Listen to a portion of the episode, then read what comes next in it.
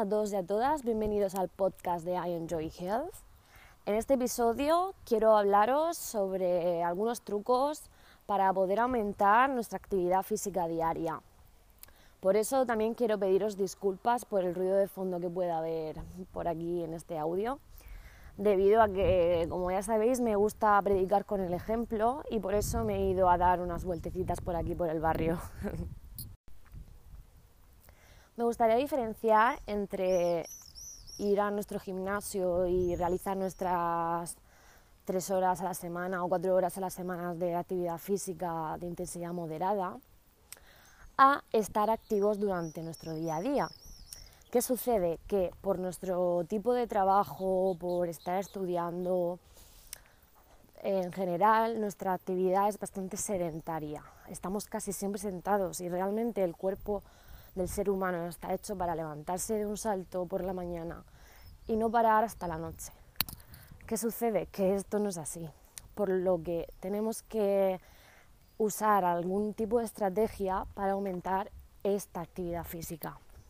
Yo sé que tenemos la agenda hasta arriba, que a veces nos cuesta horrores sacar 20 minutos para salir a andar un poquito, pero tenemos que concienciarnos de que es, debería ser nuestra prioridad, porque os aseguro que este aumento de actividad física va a cambiar vuestras ganas de hacer otras cosas, vuestra concentración, vuestra productividad. Entonces vamos a usar diferentes estrategias para aumentar ese nivel de actividad física, ¿vale? La estrategia que más uso yo es la de irme a andar, aunque sea por alrededor de, la casa o, por el pasillo. Cuando, por ejemplo, estoy hablando por teléfono, como ahora que quiero grabar un episodio del podcast, también estoy andando. Cuando, cuando quiero leer algún artículo, me lo pongo en la cinta del gimnasio o quiero leer un libro que no, no necesito muchísima concentración, también me lo pongo en la cinta del gimnasio tenemos que aprovechar todas esas actividades para no tumbarnos en la cama, hacerlas, para no, no sentarnos en el sofá, porque os aseguro que marca muchísimo la diferencia estar 20 o 30 minutos hablando por teléfono, tumbados en el sofá, a hacerlos andando. Otra de las cosas que yo empecé a hacer hace unos meses, que al principio parecía que estaba loca, pero luego me acostumbré y y bueno, la verdad que lo agradezco muchísimo, es aparcar el coche cuando voy a trabajar un poquito lejos. Tampoco hablo de 20 minutos andando, pero sí que en vez de aparcarlo a dos minutos andando, lo aparco a 10. Ese caminito de ir de vuelta que se convierte en 20 minutos marcan la diferencia en un día normal. Esta es básica y además vas a ayudar al medio ambiente si has quedado en la cafetería que está a 20 minutos andando, igual te merece la pena ir andando que coger el coche, ver dónde aparcas, etcétera, que te vas a ahorrar 5 minutos o 10 minutos, pues eso que lo ganas en salud. Ve andando, coge menos el coche y, y por ejemplo también si vas a hacer la compra, intenta ir andando. Es verdad que a veces queremos aprovechar el viaje y, cargar el coche de cosas, pero si tienes la posibilidad, evítalo.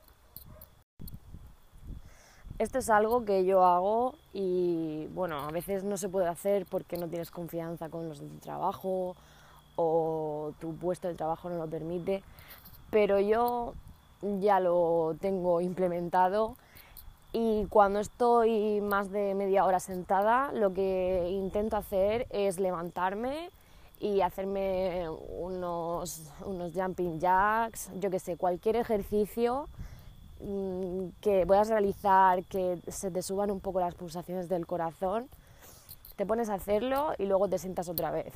Y eso, aunque los compañeros de trabajo digan, esta está loca, pues mira, mm, menos loca te vas a quedar al, al cabo del tiempo porque viene genial para seguir concentrada, que no te duela la espalda de estar tanto tiempo sentada y vas a aumentar incluso eh, el gasto energético, el metabolismo basal, es maravilloso.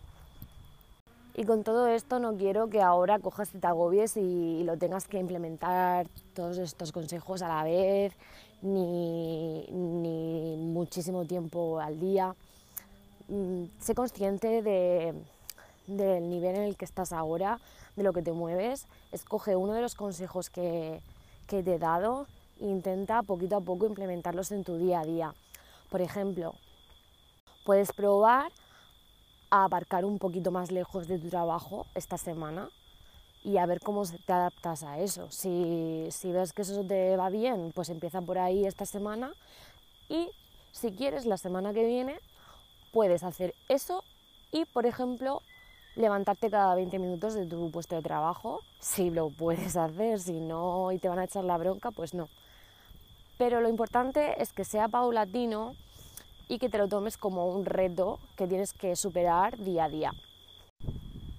Espero que te sirvan todos estos consejos para aumentar tu nivel de actividad física diaria y si te apetece me cuentas por la cuenta de Instagram de I Enjoy Health cómo te ha ido, si has podido implementarlo al pie de la letra o si has empezado poco a poco. Todas esas cosas me encanta que me las contéis y si tienes cualquier otra duda también puedes preguntarme. Y recuerda a disfrutar con salud y cuídate disfrutando. Un saludo.